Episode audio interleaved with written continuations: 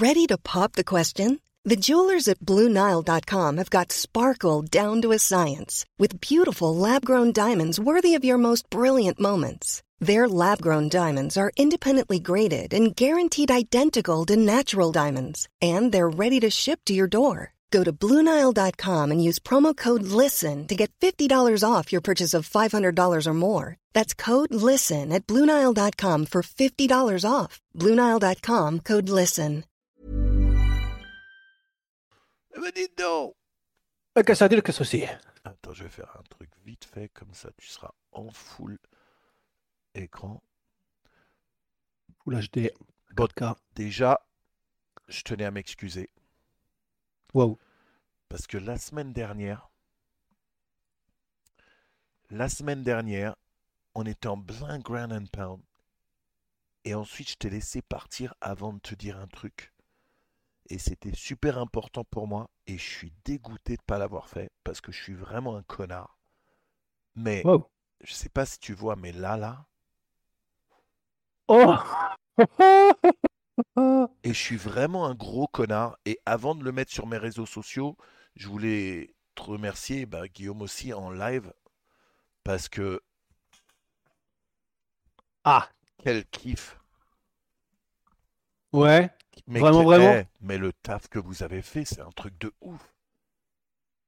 Bah, on a voulu vraiment faire un truc. Si on Non, s'est mais- dit si on le sort, faut que ce soit, faut que ce soit massif, quoi. Non, faut qu'il y ait il- tout ce que non, les mais- gens espèrent. Mais, mais regardez la taille du truc, les gars.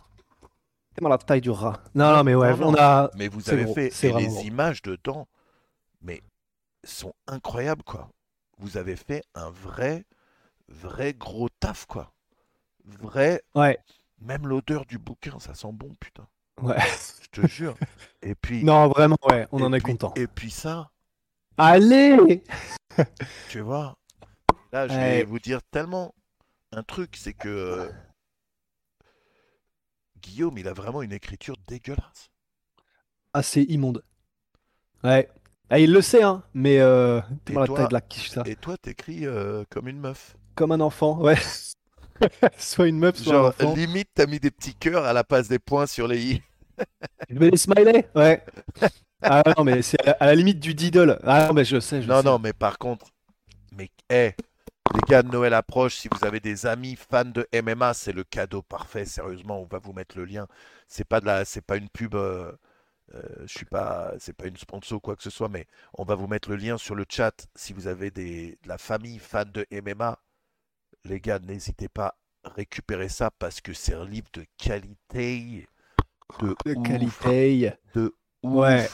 de Bah, on ouf. s'est dit, on, on s'est dit, si on, si on voulait, enfin, si on n'était pas dans le délire et que on se disait, vas-y, j'aimerais bien qu'il y ait un truc, Bien ou si on l'a, t'as tout dedans. Et Mais du coup, bah, Non, mais le truc est ouf, quoi. Et du coup, euh, bah voilà, quoi, ça fait partie de mon décor. euh, oh, putain. ça fait partie de mon décor. Mais non, mais quelle fierté d'avoir ça, les gars. Et la cover, cette photo de Ouais. cover, cette photo de Ouais. cover, elle est euh, Iconique. iconique, bien sûr. Je veux dire, il n'y a pas. euh, je veux dire, de toute façon, euh, s'il y a, et on en avait déjà parlé en stream, mais s'il y a un combat que même les gens qui ne connaissent rien au MMA ont entendu parler, Ouais. c'est ce combat, quoi. Donc, euh, c'était normal de, de C'est ça. l'avoir euh, de l'avoir en couverture, quoi. C'est exceptionnel, bravo. Quel bouquin incroyable. Et l'autre jour, je l'avais déjà reçu, en fait, euh, dimanche dernier. Et je, je- je me suis. J'arrêtais pas de me dire, allez, à la fin, à la fin, à la fin, à la fin, à la fin. Et après, je me suis dit, eh, mais je suis vraiment un connard. Donc ça fait une Ah, semaine mais- derrière là. Mais Ouais, bah putain, en tout cas, honoré qu'il soit là à côté de, de, de, de tout ce décor, quoi. ah non, mais vraiment, quel kiff. Merci beaucoup encore. Bah, bah merci, merci beaucoup. Mais effectivement, c'est vrai que c'est un truc qui est, euh, comme nous, on est archi fan de MMA, on a tendance à l'oublier, mais il y a beaucoup de gens qu'on rencontre, et euh, à chaque fois que je rencontre des gens, en gros, j'ai- j'aime bien leur demander comment ils ont connu le MMA et tout ça, et il y en a tellement qui répondent avec Connor que Ouais.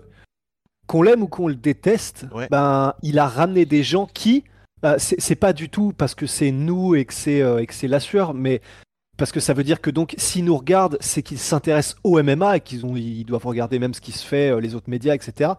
Mais donc, ça veut dire que, qu'on l'aime ou qu'on le déteste, Connor a ramené des gens qui ont, enfin, dont l'été a été transformé ensuite, l'essai a été transformé ensuite. Donc, c'est vous dire la puissance du bouc, quoi. Même si sa mâchoire a triplé de volume et qu'il fait des dingueries euh, dans sa vie perso, c'est il est là et il a servi quand même énormément le sport. Non mais j'en parle tout le temps de ça, tu vois. Bien sûr que nous on est fans de MMA, mais quand on dit qu'on est fan de MMA, on est fan des combats, on est fan du sport. Ce qui se passe en dehors, moi limite, j'en ai rien à foutre. Même si quand j'entends des news, je me dis ah merde, mais la réalité c'est que ça n'a aucun effet sur ce que je pense de leur combat ah oui, ouais. Si on parle de John Jones, bien sûr, il y a plein de trucs à dire en dehors. Si on parle de dans la cage, John Jones, c'est un goat, quoi. Il n'y a rien à dire. Et, euh, tu vois, pour moi, c'est là où j'ai un problème avec des mecs comme Ariel Elwani. OK? Où, au final, le mec, en fait, il devient une news dans le MMA plutôt que d'être un journaliste de MMA. Lui, il essaye plus on en a vu encore cette semaine avec ce qui s'est passé entre lui et, euh, et Paddy, et Paddy Pimblett. Euh, lui, il essaie de se faire, lui, une news du MMA. Même si je comprends que bah, tu dois avoir le droit de réponse quand un mec dit des trucs comme il a dit.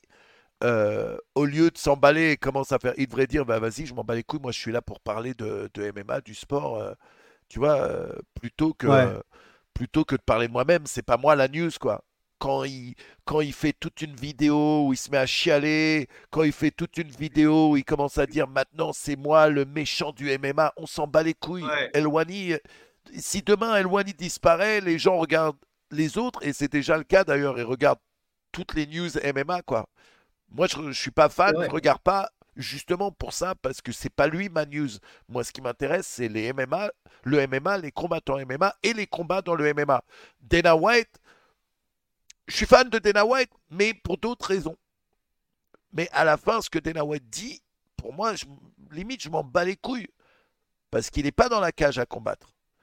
Alors moi, ce qui m'intéresse de Dana White, c'est quand il annonce tel combat, tel combat, tel combat. Quand Dana White dit j'aime pas machin, j'aime pas truc, ça me fait sourire. Mais en réalité, ça n'a aucun effet sur le fait que je sois euh, euh, fan de MMA, quoi. Ouais, bah c'est vrai que c'est vraiment intéressant. Bon, en plus, c'est bien parce que ça nous permet de, de, parler euh, de l'UFC 282. Là, on a tellement de trucs à dire sur ce qui s'est passé ces derniers jours. Mais c'est. Alors, je suis d'accord avec toi, en fait, dans le sens. Il a vraiment fait le choix maintenant, Ariel Elouani, de de faire partie du truc et de ne pas se laisser faire et d'aller dans le drama à fond. Il l'a fait avec Brendan Schaub, ça a été un truc qui a été un ça a été monstrueux dans le monde du MMA en tout cas, enfin dans la sphère MMA. Là, il y a ça avec Paddy Pimblett. Il a toujours eu cette, euh, cette dispute euh, continuelle avec Dana White. Mais alors, c'est vrai que pour le coup, ça fait tellement de temps qu'il est là, Ariel Elwani. Et là, ça fait quelques années, oh, je, sais je sais pas, ça fait peut-être un an et demi, peut-être deux ans qu'il est en mode, euh, bah, tu sais, le fameux Free Elwani, de la même manière qu'il y a un C-Level Kane et trucs comme ça. Je suis le bah heel du MMA, il a dit. Alors ouais, voilà. alors que le, la meuf la plus éclatée de l'UFC lui met une tarte, il ferme sa gueule. C'est moi le méchant du MMA maintenant. Excuse-moi, frère.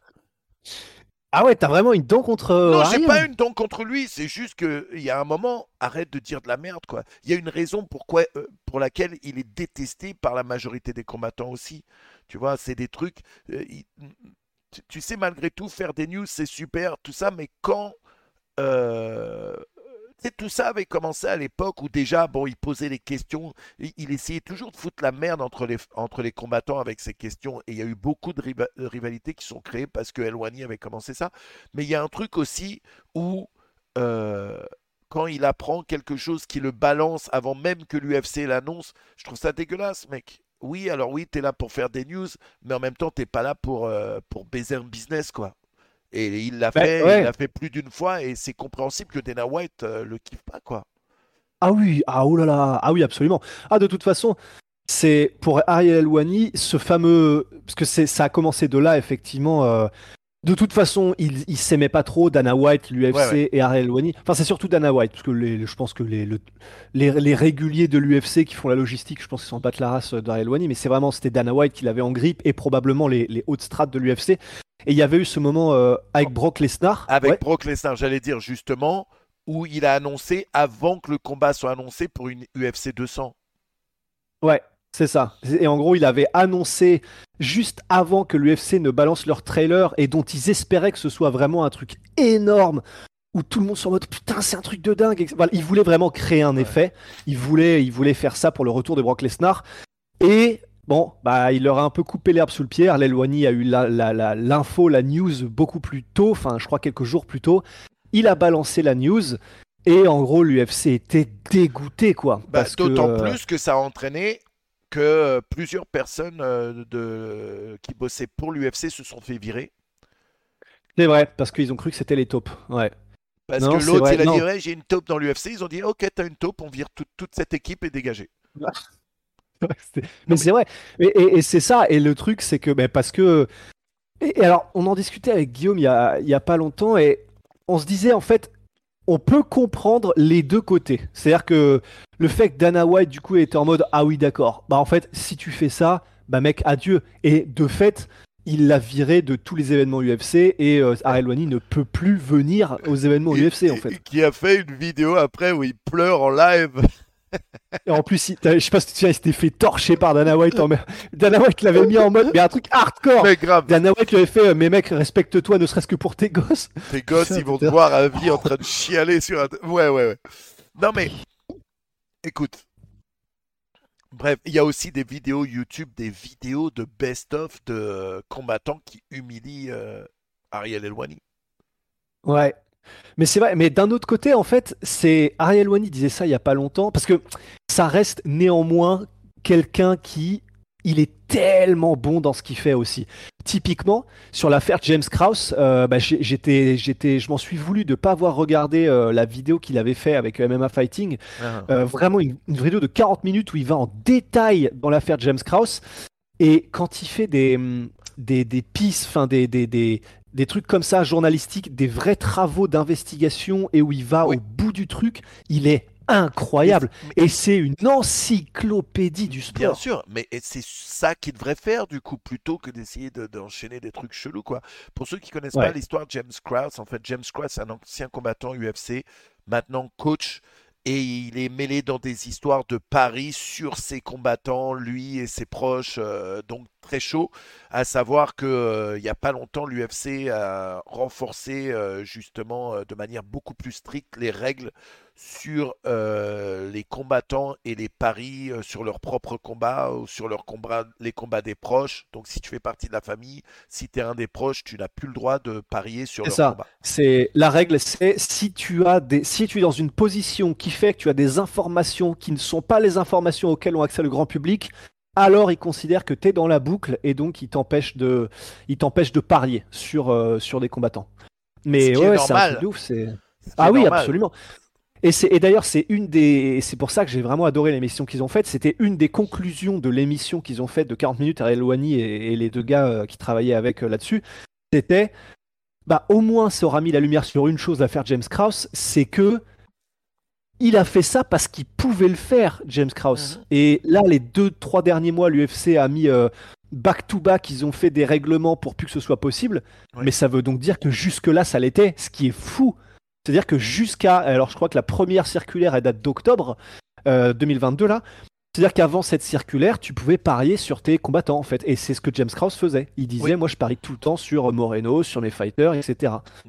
Et c'est, ça veut dire que c'était donc possible, et au moins ça aura servi à ça cette affaire, c'est que alors là, euh, ils ont tout remis à zéro l'UFC euh, salement. Quoi. Bien sûr. Mais ce qui aussi est fou, c'est que bah, James Krause, c'est, euh, cette année, c'est, ça a été pour son équipe une super année. Ouais, du coup, je pense que si c'était un petit coach qui a un mec qui avance un peu, peut-être qu'ils auraient été pas aussi durs.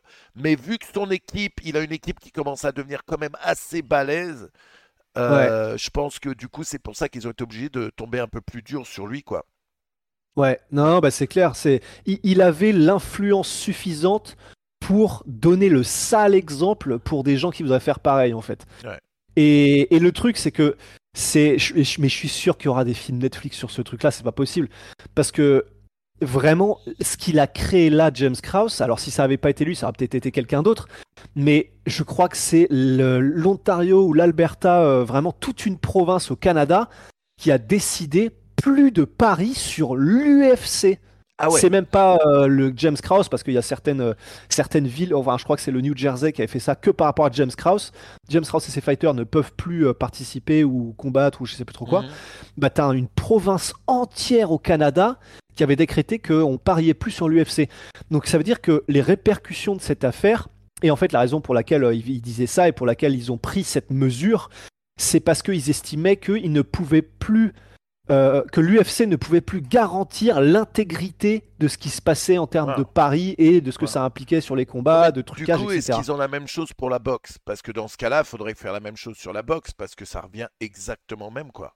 Si tu le Ah fais bah, pour complètement. l'UFC, tu devrais le faire pour. euh, Alors après, il, ap- après, il- je je sais pas comment ça s'est fait par rapport à la boxe, mais justement, euh, ce que disait l'équipe de Eloigny, c'est là, ils ont pris ça par rapport à l'UFC, mais hmm, je ne crois pas par rapport au MMA. Il me semble. hmm. Donc euh, le truc, c'est qu'ils ont estimé que l'organisation UFC n'était plus à même d'assurer euh, en gros euh, l'intégrité et la, la bonne déontologie du truc. Mais euh, et donc la boxe, ça veut dire que les organismes indépendants de qui s'occupent de regarder s'il n'y a pas des trucs chelous qui se passent en termes de paris, bah c'est à dire que ces organismes indépendants n'ont pas peut-être n'ont pas dû estimer que euh, les organisations de boxe anglaises faisaient des trucs qui portaient à, à suspicion. Mais après là, je n'en sais rien parce que vraiment, je me suis intéressé qu'au MMA et si ça se trouve, il y a les mêmes trucs dans la Ouais, boxe euh, euh, qui sont en ce moment, tu vois. Maintenant, Je- honnêtement, euh, bonne chance pour renforcer ça. hein. Avec Internet, maintenant, euh, t'as beau bloquer ça Bah. chez toi, les mecs peuvent euh, utiliser un VPN ou peu importe euh, quoi que ce soit pour parier.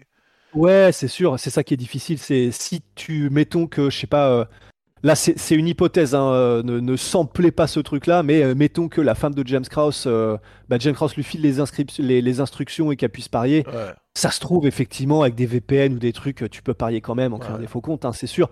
Mais là, euh, t'es dans, dans, dans l'ordre de qu'est-ce que tu peux faire de plus quand t'es l'UFC. Mais, mais ouais, non, c'était c'était vraiment intéressant. Mais c'était un truc de fou. Je sais pas si tu savais, James Krause, le Discord qu'il avait créé, en fait, c'était un truc de. Il y avait, euh, à la fin, il y avait 5000 personnes sur le Discord juste avant qu'il se fasse péter. Et mec, au-delà du fait que euh, James Krause, du coup, qui est un, un excellent coach et deux, visiblement, avait euh, des informations de l'intérieur, avait quand même des très très bons résultats en termes de paris, en termes de pourcentage, mais en plus, quand il est allé dire chez Alouani qu'il gagnait, qu'il se faisait des couilles en or, c'est parce que ce que je ne savais pas, c'est que tu pouvais payer des abonnements dans le Discord pour avoir accès à des informations particulières de James Krause. Et le prix des abonnements mensuels, ça allait de 50 à 2000 dollars apparemment. Ah, Et James Krause disait, mais l'avantage, c'est, t'inquiète pas que ceux qui payent 50 ou 2000, ils gagnent bien plus que ce qu'ils payent mensuellement. C'est ce un qu'il disait à l'époque. G, quoi. C'est Ah, le, c'est le top G du, du MMA, alors. du. MMA Je te jure. Bah ouais. Mais Désolé- c'est, mais c'est fou quand même. Désolé si fou. le stream lagouille un peu de temps en temps, les gars. Je vois Mako. Ah merde, ça lag un peu. Euh, bah, je crois que Mako, euh, je vois Mako faire, euh, Mako faire des petits zigzags au niveau de la co. Ok. ouais, bah moi pour des- l'instant, en tout cas perso, je te, je te Cool. vois bien. Cool, cool, cool. Mais voilà. Bah en Bref, tout c'est cas, super euh, ouais. intéressant de parler de tout ça parce qu'il y a vraiment un truc et je pense que ça va changer pas mal de choses dans le MMA. euh, ça, mais le fait, tu vois, ça, j'étais pas au courant qu'il avait fait un Discord et tout et euh, ouais, Il y a une chaîne faire- YouTube, un Bah Discord, ouais. c'est un truc Ah, de il ouf. a dû se faire des coups de ouf, bien Ah sûr. mais laisse tomber. En T'imagines plus, quoi, toi, t'es en place, t'entends les mecs, machin a dit, euh, truc, il combat, mais il arrive avec une côte un peu baisée, le nanana. Ouais. En ouais. plus, si toi, t'es combattant, du coup, tu peux aussi signer comme ça, s'il y a des infos sur les autres, tu les tapes. Ouais. Absolument faux. Mais c'est et c'est pour ça et, et vraiment voilà pour finir là-dessus euh, et très rapidement et pas que, que je vous prenne la tête avec tout ça mais c'est vrai que c'est intéressant en plus c'est on ne sait pas l'enquête est en cours on ne sait pas quelle est l'étendue de la de l'implication de James Krause dans tout ça. Mais et ce qui a fait que ça a déclenché tout ça le combat entre Derek Miner et son adversaire donc Derek Miner le combattant de l'écurie de James Krause a perdu au premier round par TKO et dans les 90 minutes avant le début du combat, alors que les cotes n'avaient pas changé de la semaine, genre t'as euh, je sais pas combien de personnes qui ont parié sur une défaite au premier round du combattant de James Krause, ce qui a fait que les cotes qui réagissent en fonction aussi des nombres de paris Ah, ont été complètement ont changé du tout tout tout et euh, l'adversaire qui était favori à moins 200 est passé à moins 420 un truc comme ça. Et c'est ça qui a fait que en gros euh, ça a fait lever le sourcil en mode The Rock euh, de toutes les, tous les organismes indépendants. Et il s'est trouvé que le combattant de James Krause il avait un genou déjà à moitié pété, il a mis un kick, il a grimacé et il a remis le même kick avec la jambe à moitié pétée euh, pourtant. Il s'est, il s'est fait arrêter au premier round. Et donc, c'était quand même. euh, si tu savais qu'il avait un genou à moitié en vrac, il y avait de grandes chances qu'il se fasse arrêter au premier Bien round. sûr. C'est ce sur quoi tous les paris, bizarrement d'un seul coup, ont été mis 90 minutes avant le match. Et c'est de là que, qu'est venu euh, tous les, toutes les suspicions. quoi. Bien sûr, ouais, ouais. C'est ouf. Il y a eu une autre grosse news euh, cette semaine qui est absolument pas étonnante. Et d'ailleurs, j'étais sûr qu'il allait le faire. TJ Dillashaw, qui ne fait plus partie du roster UFC, qui ne fait plus partie de du testing pool de l'USADA. Ouais. Personne ne l'a vu venir, celle-là. Mais euh, c'est à cause de son épaule. Hein. Bah oui, mais bon, en gros, il annonce euh, qu'il arrête le MMA. Ça, ça sent le mec quand même. euh, ça renifle un peu le mec qui est parti de côté pour se bourrer de, de stéroïdes pour pouvoir revenir. Ah bah finalement, non, euh, je suis plus à la En retraite, fait, ça je va. reviens. Ouais. En fait, ça va, En fait- c'est quoi? Le MMA me manque. Ouais, en fait, je sens que je peux quand même compétitionner avec les meilleurs. Et allez, je me relance, je me relance dans le pool. Bah, c'est ça. C'est pour ça qu'il y a beaucoup de combattants qui sont en train de faire, euh, de faire beaucoup de second degré là depuis quelques, Bien sûr. quelques jours. C'est parce que effectivement, euh, comme un Con- peu c'est ce que fait Connor, c'est-à-dire, euh, voilà, tu pars de l'USADA, donc l'USADA qui est l'organisme antidopage euh, affilié à l'UFC. Quand tu sors du programme de l'USADA, tu peux prendre ce que tu veux. Et après la blessure de Connor, il est sorti du programme de l'USADA Mhm. potentiellement pour soigner sa blessure. Son- et, et- et de manière générale, c'est pas parce que c'est Connor, mais sur ce genre de blessure, il serait conseillé de toute façon d'utiliser des stéroïdes pour améliorer la, la, la, la, fin, la cicatrisation, là, je sais plus comment on appelle ça, la, la, remise, euh, la remise en état de la jambe. Mais du coup, et c'est pour ça que ça faisait marrer pas mal de combattants, enfin rire jaune, c'est que on va voir ce qui se passe avec le, la retraite de TJ Dillashaw, sûr. mais les combattants qui prennent, c'est au minimum 3-4 retraites euh, par combattant. À partir d'un certain stade, Fedor, ça fait je sais pas combien de fois qu'il à la retraite. Ouais. Jérôme, notre Jérôme National, pareil. Non, mais Donc et, voilà. et puis, bien sûr, euh, quand tu vois un mec comme Connor et que tu vois son physique actuel, tu dis bon. Ouais, c'est ça. Tu dis bon, bon, bon. Bref. C'est ça. Alors, UFC 282. euh, Ouais. Bon, déjà, il faut savoir que à part le main et le co-main event, ça a été que des finishes. Euh, et ouais. Que ce soit les combats préliminaires, que ce soit, tu vois, euh, beaucoup de Ouais. gens qui fait pas trop la carte. Moi, j'ai trouvé que cette carte était incroyable parce que même les, dans les prélims, il y avait des combats de ouf. Vrai. Euh, on- bien sûr, il y a eu. attends, je vais me mettre sur le truc. Il y a eu quand même Shabazian, Edmund Shabazian qui combattait Langarmula. Il y a eu Ouais. Rosenstruck qui combattait Dokos. Il y a eu l'arrivée de Raoul Rosas Jr. contre euh, Jay. Ouais. Il y a eu euh, vraiment une carte de ouf Ouais. une carte de ouf. Euh, Avec beaucoup de choses choquantes aussi. Honnêtement, il s'est passé des dingueries hier Ouais. sur cette Non, carte. non, c'était c'était un truc de fou cette carte. C'est-à-dire Ouais. que maintenant c'était un truc de fou. Alors c'est parce qu'on est des fans hardcore, Ouais. mais c'est vrai que il y avait des combats très intéressants et en plus euh, tout le monde a délivré. C'est simplement qu'il manquait une grosse star. Alors on pourrait dire que c'est pas Deep Imblet et c'est vrai que ça se discuterait, mais une grosse star qui est capable en tout cas à coup sûr de faire vendre des pay-per-view. Ouais. Mais euh, mais c'est vrai qu'il y avait des combats vraiment intéressants. Et d'ailleurs c'est euh, je sais pas si c'est la première fois, mais il y a eu 10 personnes qui ont vu euh, qui ont eu un bonus. euh, 10 personnes. hier. Ouais, c'est absolument ouf. Maintenant, Ouais, bah, euh, il- alors j'aimerais bien, euh, bah, j'aimerais bien qu'on parle de aussi euh, bah, Chris Curtis contre Joaquin Buckley, Buckley, Buckley qui se prend un KO, frère. Je sais pas Ah, si J'ai même pas encore vu. Ouais, pas encore. Chris Curtis, euh, Ah, il est chaud, Chris il Curtis. est chaud, Chris Curtis. Et, Ah, la boxe anglaise de Chris Curtis, c'est tellement ouais, beau. et Buckley, là, en ce moment, il est sur, euh, je crois, trois défaites d'affilée, non? Eh ben. Parce qu'il a- Ouais, bah, deux. il- Non, deux, deux, deux. Deux deux, deux. Ouais. Ah, ok, je pensais que le combat avant. euh, Nassour, non, avant non, il n'avait pas perdu. euh, Ok, d'accord. Ah non, il était revenu. Il en avait perdu un et après est revenu, ouais. Ouais, c'est ça. Il était sur trois victoires d'affilée, puis il a pris euh, Nas et il a pris Chris Curtis. Ouais. Dur. Maintenant, il, Mais- il prend pas un chemin euh, facile quand même. hein. Là, il combat. euh, Ah, De toute façon, arrivé à ce niveau-là, incroyable. Edmond Shabazian qui prend euh, Lungiambula. Ah. Shabazian, enfin le retour. Il fait un super combat. Et c'est parce qu'il a changé de gym. Je sais pas si t'as entendu parler de ça. Non seulement de gym, mais il a aussi de management. Il est Eh, plus ouais. managé par Ronda Rousey. Et même, il est sorti en disant qu'en vérité, c'était des toxiques, quoi. C'était toxique. Ça, c'est ouf quand même. hein. Maintenant, il est chez Extrême Couture, Ouais. mais euh, le fait que Edmond Chabazian et, et- et il, a, il a eu raison, je pense, parce que on, s- alors il n'y a pas beaucoup d'autres combattants qui viennent de ce gym. On sait qu'il y a eu des trucs un peu chelous qui se sont passés avec. euh, Enfin, en termes de coaching, Edmond, Cha- euh, Edmond Taverdian, donc, Taverdian. qui était l'ancien head coach de Edmond Chabazian, celui qui était aussi l'ancien head coach de Ronda Rousey lorsqu'elle a eu son ascension, c'était voilà, c'était pas forcément le meilleur des coachs en MMA. Il était euh, porté un peu sur l'anglaise euh, beaucoup, mais en MMA, il n'a pas, pas fait forcément de, choses mémorables. Le, la chose pour laquelle il était connu, c'était l'avènement de Ronda Rousey, et on doit quand même lui rendre ce crédit. Mais voilà, perso, j'ai toujours eu un peu un feeling bizarre avec euh, Edmond Taverdian. Et bon, je vais pas faire comme si je savais des trucs, hein, j'en savais rien. Mais le fait que Edmond a 25 ans, alors qu'il est littéralement, il était chez Taverdian euh, parce qu'il y avait une grosse diaspora arménienne et beaucoup de combattants arméniens dans ce club. Donc si t'étais arménien, sûr, en ouais. gros, t'allais dans ce club, quoi. Ouais. Et le fait qu'il soit chez Taverdian depuis qu'il avait, je sais plus, enfin, je crois que c'était un truc Il genre était gamin. euh, 12, Ouais. ouais, 12 piges, un truc comme ça. Donc ça veut dire que normalement, tu as un lien, c'est quasiment indéfectible.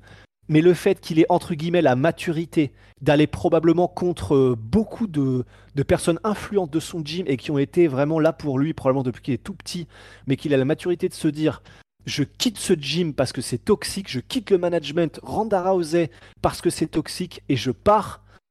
Honnêtement, respect, mais au moins la preuve est dans le pudding.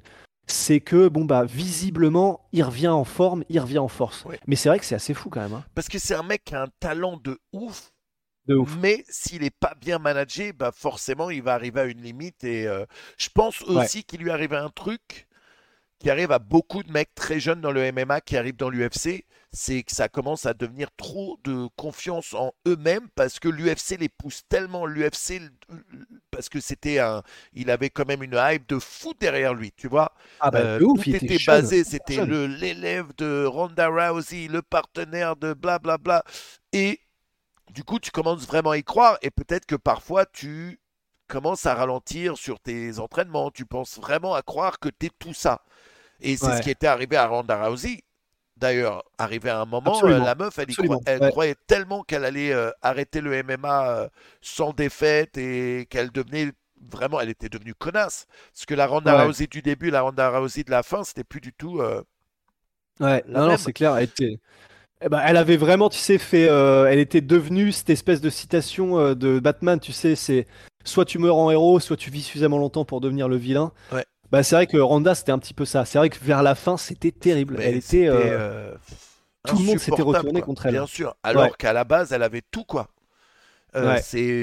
Et, et le MMA lui devra toujours. euh, enfin, lui devra. Absolument. Le MMA lui devra toujours, pour certains, le MMA lui doit quelque chose, pour d'autres, c'est à cause d'elle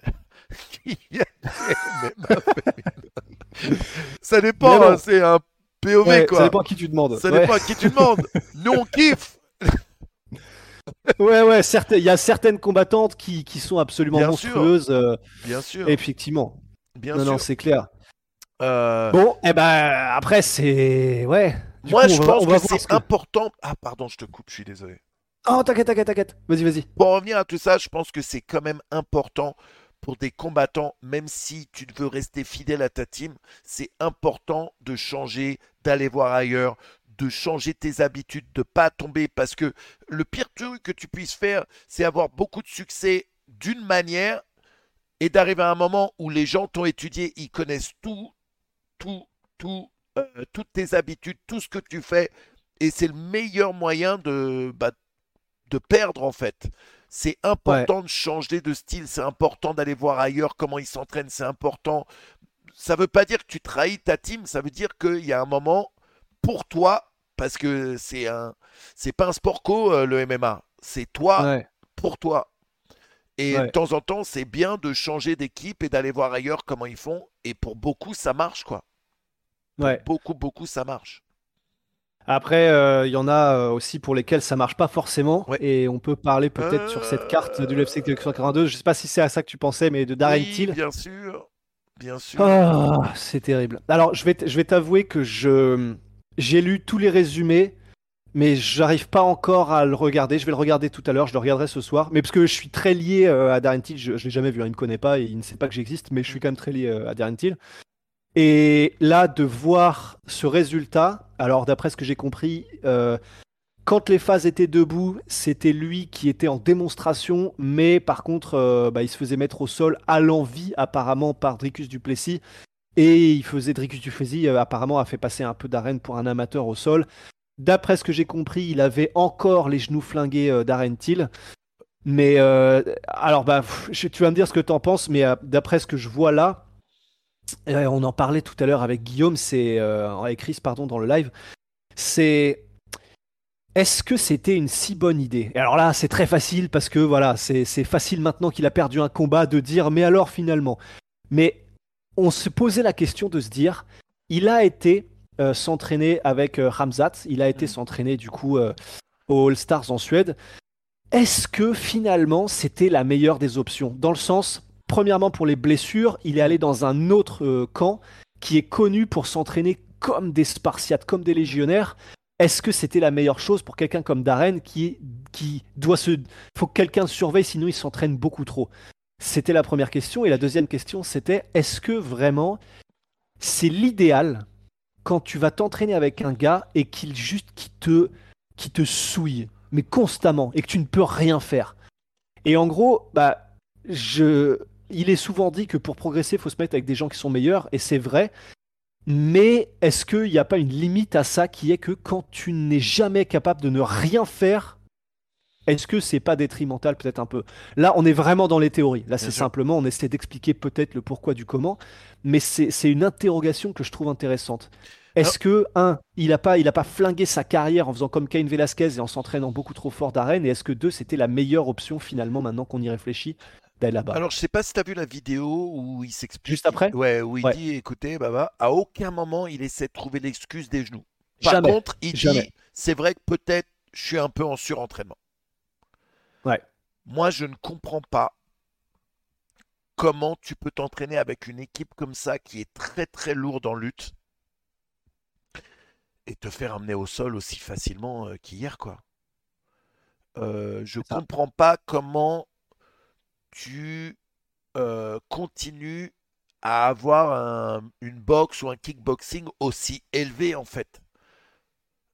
Euh, on, on sait tous aujourd'hui que la boxe, le kickboxing ou même le jujitsu ou même la lutte MMA, c'est pas la même.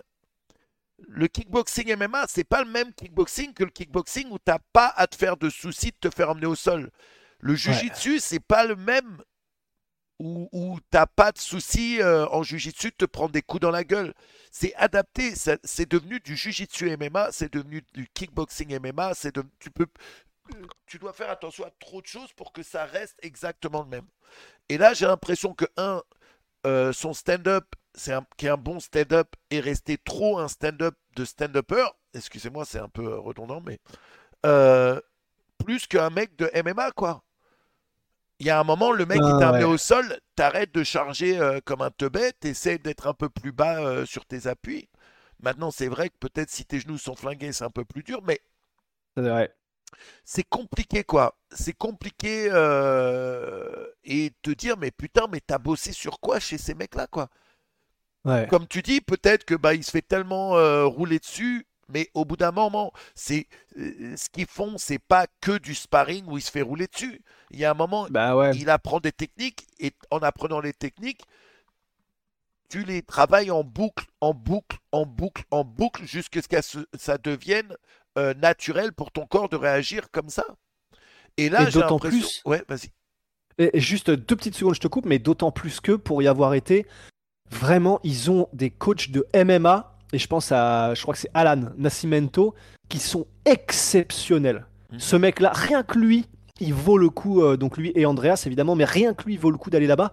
Et c'est pour ça que pour aller dans ton sens, non seulement il y a les sparring, effectivement, mais quand t'as des gars comme ça, comme euh, Nascimento, c'est vraiment à se demander du coup, bah. Alors peut-être que c'est entièrement parce qu'il a les genoux pétés, et euh, on a- moi perso j'ai jamais combattu avec les genoux pétés, donc je peux pas savoir à quel point c'est chaud, ça doit être une horreur. Mais si ça n'est pas que ça, c'est vrai que ça pose la question de se dire, t'as des gars comme ça, qui au-delà des sparring peuvent t'apporter une vraie méthodologie, de faire progresser techniquement, et pourtant c'est vrai que ben, on a toujours un peu l'impression d'une... euh, Enfin voilà, que c'est facile pour ceux qui veulent le mettre au sol. C'est euh, c'est compliqué. C'est Ouais. compliqué. Tu, ouais, Euh, toi du coup tu, tu dirais quoi? On est fan. Moi, je trouve que mec, euh, écoute, il n'y a pas de secret. Tu vas pas, tu vas pas apprendre à lutter en 5 ou même 10 ans au niveau de lutteur euh, division 1 olympique, sauf si ton nom c'est Georges Saint-Pierre, quand tu Ouais. viens euh, du stand-up, quoi. Donc ton focus, ça doit être deux choses. Vraiment, ton, ton plus gros focus, ça doit être deux choses. Stopper les takedowns et se relever. C'est les deux choses sur lesquelles tu dois bosser. Plutôt que d'essayer de lutter. Lutte pas. Point. C'est pas ton domaine. Lutte pas. Takedown defense, se relever. C'est ça les clés. C'est ça le focus.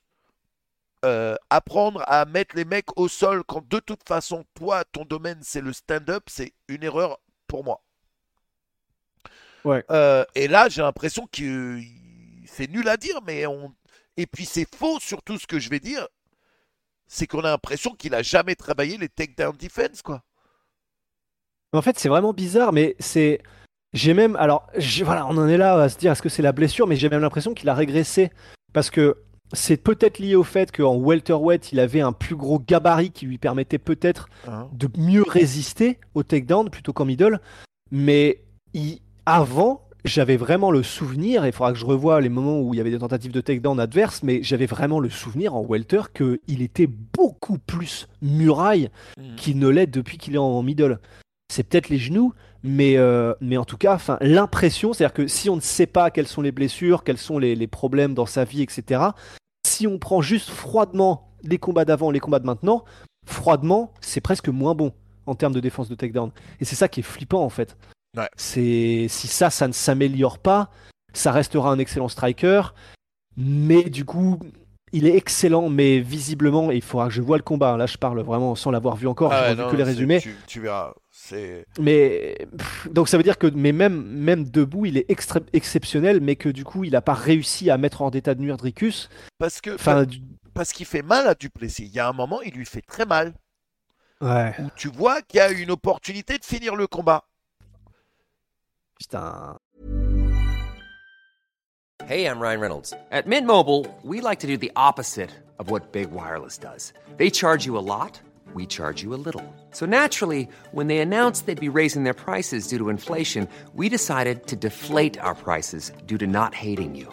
That's right. We're cutting the price of Mint Unlimited from $30 a month to just $15 a month. Give it a try at mintmobile.com slash switch. $45 upfront for three months plus taxes and fees. Promo rate for new customers for limited time. Unlimited more than 40 gigabytes per month. Slows. Full terms at mintmobile.com. C'est dommage. Ah, ça va me faire mal au cœur, mais de le regarder là. Mais ouais. Mais enfin bon, du coup, je, il a dit qu'il voulait. Ah, il a dit dans le même message, du coup, le fameux, la fameuse vidéo après le combat, il a dit deux trucs. Il a dit maintenant, je voudrais prendre du temps pour moi et prendre du temps, et je voudrais revenir début 2023. Ouais. Je sais pas comment ces deux infos-là sont, euh, sont liables en même temps, mais en fait, euh, bah, euh, il a voir. dit, en fait, en gros, il a dit, euh, j'annonce pas ma retraite, euh, mais mon prochain combat, peut-être pas dans l'UFC. Parce que là, il sait aussi qu'il est sur euh, pas mal de défaites. Ah et- oui, c'est vrai. Est-ce que est- c'était pas son dernier contrat en plus Ouais, ouais, du coup, là, il sait pas s'il se fait dégager de l'UFC ou pas, tu vois. Donc, parce que là, il risque de se faire euh, cutter du roster, quoi. Donc, c'est sûrement pour ça, Ouais. là, il a sûrement un doute sur le fait qu'il soit encore dans l'UFC. Donc, quand il dit, euh, quand il dit, je... quand il dit ça, je pense qu'il parle de l'UFC, mais que ça veut pas dire qu'il sera pas de retour. euh. Ah ouais, c'est possible du coup. Oh là là, mais ouais, non, c'est c'est vraiment triste. Là, c'est triste. Ouais. Et euh, ah, rentrons dans le dur du coup, Manu. Qu'est-ce que t'as pensé de Paddy Pimblet?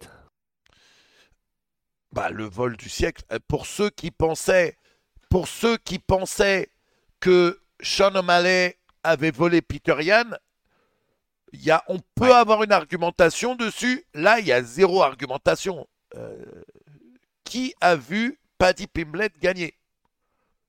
Ouais. Hon- Honnêtement, faut m'expliquer si vous avez vu Paddy Pimblet gagner. Maintenant, Bah- maintenant, attention, je déteste les gens qui disent Paddy le voleur, Paddy ci, Paddy ça. Lui, il a fait son combat, dans sa tête, il est gagnant. C'est pas lui le juge. Ouais. Tu vois, c'est pas lui le juge. On lui donne, il va pas dire euh, Eh, non, euh, me la donnez pas à moi, c'est lui qui a gagné. C'est pas, c'est pas ça le truc. Qui a fait Blakovic juste après d'ailleurs. Oui, qui a fait, mais qui est revenu dessus, qui est. euh, Il est revenu dessus et qui a- Attends, il dit bah ouais, il faudra que je revoie. euh, j'ai, je sais pas si j'ai perdu, mais en tout cas j'ai pas gagné. C'est ça qu'il a dit. Ouais, c'est vrai, c'est ça qu'il a dit exactement, c'est vrai. Ouais. Mais ouais, non, non, c'est vrai pour Paddy. Bah, en fait, ce qui est fou, c'est que. euh, et alors, voilà, on était un peu partagé parce qu'on était en mode bon. Juste après, genre les minutes après, quand on avait fait le podcast à chaud, euh, Sean on était en mode putain, c'est dégueulasse, machin. Et alors, en l'ayant revu à froid, avec les différents critères de notation, on était en mode ah, c'est un peu plus serré que ça en a l'air. Donc là, maintenant qu'il y a eu ce précédent, en gros, euh, je suis un peu en mode attendons de voir. Mm. Mais euh, on en a discuté avec Chris, du coup, bah, qui est, qui est euh, notre analyste. Lassueur, et lui, il était aussi en mode bon, même en, voyant les choses de, les plus objectivement possibles, lui, il était en mode vraiment, en, en mettant tous les critères du monde, c'est quasi impossible de donner Paddy Pimblet vainqueur. C'est-à-dire que. euh, Et, et lui, il est vraiment au fait des critères qui ont changé. C'est-à-dire que Mm. maintenant, par exemple, le troisième round, euh, et ça c'est important aussi, mine de rien, le troisième round, moi je le donnais à, à Jared Gordon, et tous les, les médias que j'avais vus le donner à Jared Gordon. Et en fait, bah, par exemple, euh, les, alors je crois que ce sont les juges, et Chris l'a donné à Paddy Pimblet selon les nouveaux critères de notation en fait. Et ça par exemple c'est intéressant. Et Chris était en mode pour moi le troisième va à Paddy Pimblet. Pourquoi? Parce que on ne juge, on juge d'abord le dommage en fait. Et maintenant, quand il y a Oui. des phases de contrôle sans rien, ça ne compte pour rien du tout. Oui. Et Paddy Pimblet avait mis des genoux dans le troisième round et qui font que en termes de dommages, euh, sachant que toute la partie de Jared Gordon, il en a, il n'en a rien fait lors du catch control contre, enfin lors du grind, et que les dernières secondes, il n'a pas réussi à en faire grand chose non plus Paddy Pimblet, que le dommage au début du troisième round aura pu compter. Ce qui est déjà intéressant. Moi, je, voilà, j'avais modifié un peu ma perspective là-dessus parce que pour moi, c'était en Bien mode sûr, ouais. Jared Gordon a modifié, enfin, il a contrôlé contre la cage, donc euh, selon les anciens critères, voilà. Mais- Mais, néanmoins, et t'inquiète, je finis en deux Non, non, secondes, mais néanmoins, il disait Maintenant que ça est dit, les deux premiers rounds, euh, on peut discuter du deuxième, c'est clair. Le deuxième, on peut discuter de le donner à Paddy, euh, peut-être. Mais en termes même de dommages, en termes de nombre de phrases significatives, Mm. et en termes de tous les différents critères que tu peux mettre en compte, que tu peux prendre en compte, donner une victoire globale sur les trois rounds à Paddy Pimblet, c'est euh, c'est c'est c'est quasiment de la folie quoi. Ouais. Donc même avec l'analyse la plus froide du monde, parce que c'est ce qu'a essayé de faire Chris, il était en mode là c'est chaud. Moi, ce que je trouve euh, dommage, c'est que, et d'ailleurs, je suis pas le seul à le dire, et d'ailleurs, Paddy Pimblet lui-même en parle. euh, euh, Paddy, il était au bout du rouleau au troisième round. Il, il, il s'était, clairement, il avait des problèmes aux jambes. Oui c'est vrai. Gordon Ouais. l'a vu qu'il avait des problèmes et il a choisi tactiquement Ouais. de le mettre contre la cage plutôt que d'attaquer tout ça quoi. Et, et ça j'ai pas compris. Ouais. Et Ben, ça j'ai ouais. pas compris. Euh, Je sais pas Ouais. mec. C'est euh, je- perso, je vois pas quand il gagne le combat. Du tout. Ouais. Et que ce soit unanime en plus, je trouve ça. euh, choquant quoi. Ouais, ouais, c'est, c'est que les trois juges aient vu Paddy, c'est vrai que c'est quand même assez, euh, c'est quand même assez impressionnant.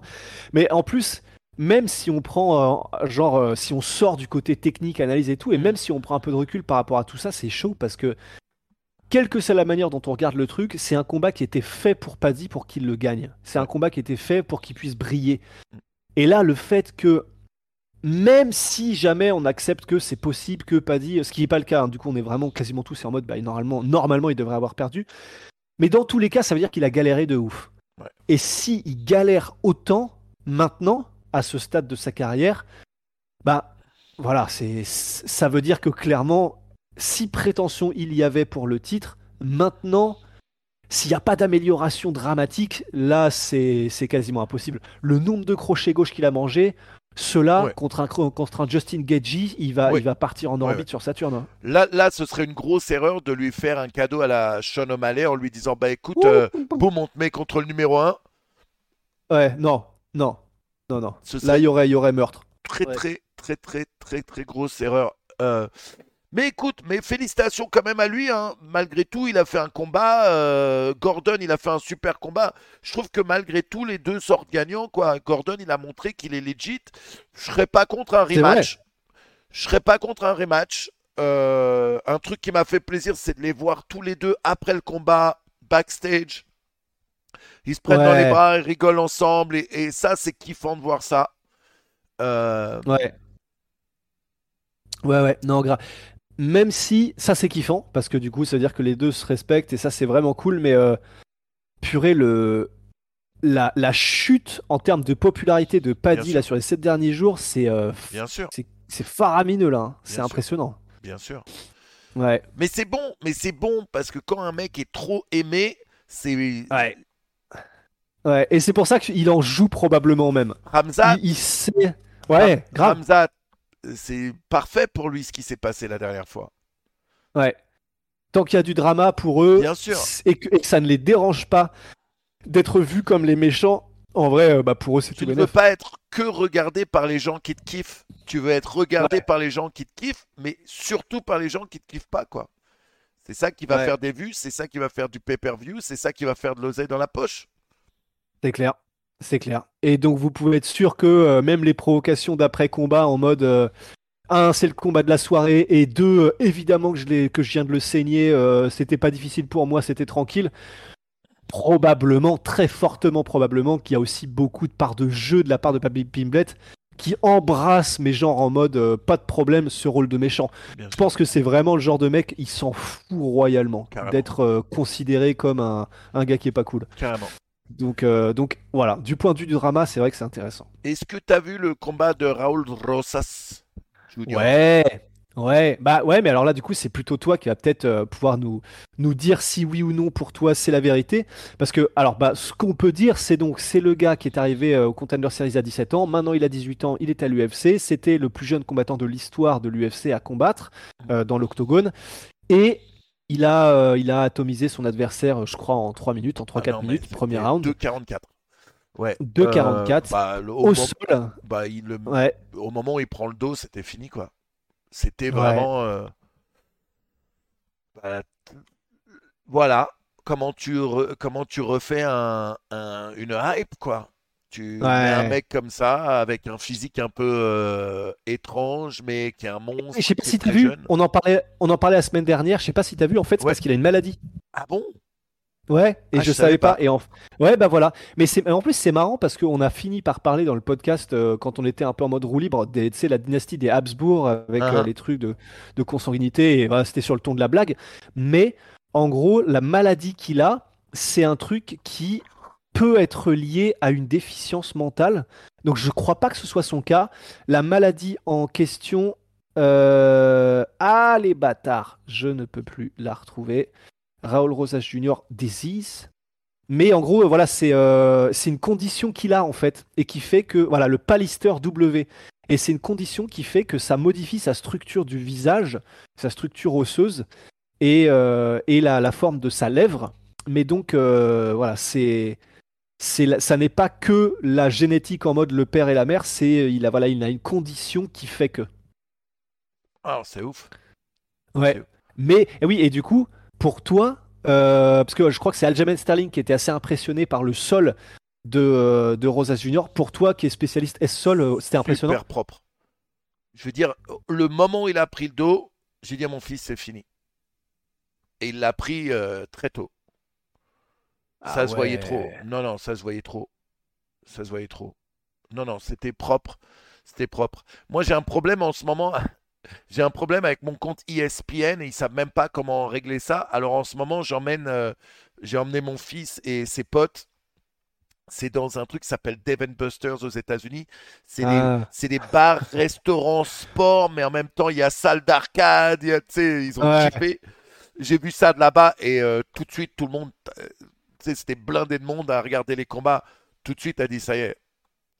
Tout le monde. Ah ouais. Et c'est ouf de se dire que le mec, c'est son premier combat dans l'UFC. Il a fait le contender, mais tout le monde savait déjà qui il était. Ouais, ouais, ouais, ouais, la hype était déjà là. Un Ouais. peu comme Paddy, avant, avant même son premier combat, tout le monde savait qui il était quand il arrivait euh, à l'UFC. Quoi. Non, c'est vrai que c'est ouf. Mais et en plus, bah, je sais qu'il y a certains analystes qui sont qui attendent de voir, qui sont pas encore conva- convaincus. Je pense notamment à Luke Thomas et qui a Ouais. une perspective intéressante. Il était en mode, bah, ouais, c'est impressionnant, mais c'est pas non plus, ce que- enfin, ce que ce que je vois là, c'est là je parle à la place de Luke Thomas. Ce que je vois là, c'est pas non plus quelque chose qui sort complètement de l'ordinaire. C'est un gamin qui a énormément de talent, mais est-ce qu'il ferait mieux Bah, hum, Par exemple, là, le gars qu'il a pris, il était à 10-10, et donc là, il a perdu, il est à 17, son adversaire Raoul Rosas. Et euh, Luke Thomas était en mode, il est impressionnant euh, pour un enfant de son, enfin pour un gamin de son âge, mais est-ce qu'il est vraiment, est-ce que c'est quelque chose de unique en mode McGregor, en mode John Jones? Rien n'est encore sûr parce que il- Luke Thomas disait un truc intéressant, il était en mode, ce qui m'aurait plus impressionné, c'est qu'il soit genre déjà méthodique, froid et, euh, et ultra tranquille dans son approche du truc. Là, c'est vrai qu'il reste un peu chien fou, c'est normal. Mais en tout cas, il y a une chose déjà là qui est extrêmement bon signe, c'est que il a 18 ans, premier combat à l'UFC. J'ai pas l'impression qu'il ressentait beaucoup de pression quand même. Non, j'allais le dire. Je l'ai trouvé super détendu. Il arrive, pour lui, c'est la fête, quoi. Ouais. Ah ouais. Et ça, c'est impressionnant de ouf. C'est c'est ouf. Parce que c'est ouais, ça veut vraiment dire que pff, si ça, ça va pour lui, bon bah ça veut dire que du coup il sera capable de performer au plus haut niveau de son potentiel possible, qui visiblement est quand même assez assez élevé. Donc euh, Ouais, voilà, que des bonnes choses. ouais, ouais, ouais. Et alors, on avait quoi d'autre? On, On, a eu, avait euh, attends, vite fait, Rosenstruck qui a détruit Chris Dokos. Je pense que là, Chris Dokos, ça Et- commence à faire beaucoup. ouais putain. Je t'avais ran- je t'avais raconté l'histoire avec Chris Dokos ou pas? Je euh, crois que oui. J'avais emmené mes gamins, j'avais emmené mon fils et ses potes à l'UFC et on était à l'Apex et on était au deuxième rang et il y avait Derek Lewis, Chris Dokos et euh, mon fils et ses potes, ils étaient allez Lewis, éclate-le, tue-le, nana et moi je disais calmez-vous et à un moment Derek Lewis met un gros KO à Dokos. Mon fils et ses potes explosent, la salle explose et les gens devant nous, c'était sa famille, frérot. Ah oui, c'est. oh, C'est-à-dire que mes ga- mon gamin et ses fils, ils disaient que des trucs sales, tue-le, défonce-le. La famille était juste devant, mec. Quelle gênance. Quelle gênance. Quelle gênance. Ils ont rien dit? Non, bah non, ils étaient juste dégoûtés pour, mais ils comprennent. euh, Ouais. je pense qu'ils ouais. comprennent le truc. Euh, Bryce Mitchell, Ilya Oh Topuria. là là. Putain, c'est quoi cette histoire? Et je pensais pas que Topuria allait laver Bryce Mitchell à ce point-là, parce qu'il faut savoir qu'ils étaient tous les deux à zéro défaite. Ouais. Ouais, et, ouais. et comme euh, notre ami Bas Rutten aime dire, someone's always got to Has go. got to go. Donc euh, là, Bryce Mitchell qui prend sa première défaite, très très étrange. J'ai pas eu l'impression qu'on a eu le Bryce Mitchell euh, au top, quoi. J'ai l'impression qu'il était ailleurs et que Topuria, lui, il a au contraire, il, a, il est sorti en mode Super Saiyan et il a fait le combat de sa life, quoi. C'était impressionnant. Bah, en fait, là, vu quand on sait ce que Bryce Mitchell est capable de faire au très haut niveau de la division featherweight, et il sort quand même de démonstrations contre des noms, se dire que Topuria est capable de le terminer au deuxième round et avant ça de le toucher salement, comme ça, c'est vraiment flippant. D'autant plus qu'il l'a soumis alors que Bryce Mitchell, c'est normalement le gars euh, qui met en gros des masterclass à tout le monde au sol. Donc là, on a un gars en la personne de Topuria, je crois qu'il a 26 ans. Il est il montre que, un, il a du cœur, et ça déjà c'est monstrueux, que deux, il est ultra dangereux debout et au sol, parce que voilà, il met des KO en lightweight, on l'a vu la dernière fois, Ouais. Euh, il met salement mal les gars, quand il revient en featherweight, il est capable de prendre tout le monde, et tout ça avec une marge de progression en plus qui est, et c'est ça qui est, qui est terrifiant, qui est vraiment évidente. Et je dis pas ça dans le sens euh, péjoratif du terme, mais dans le sens, il est capable de faire tout ça alors qu'il a tellement de progrès visibles qu'il peut faire partout.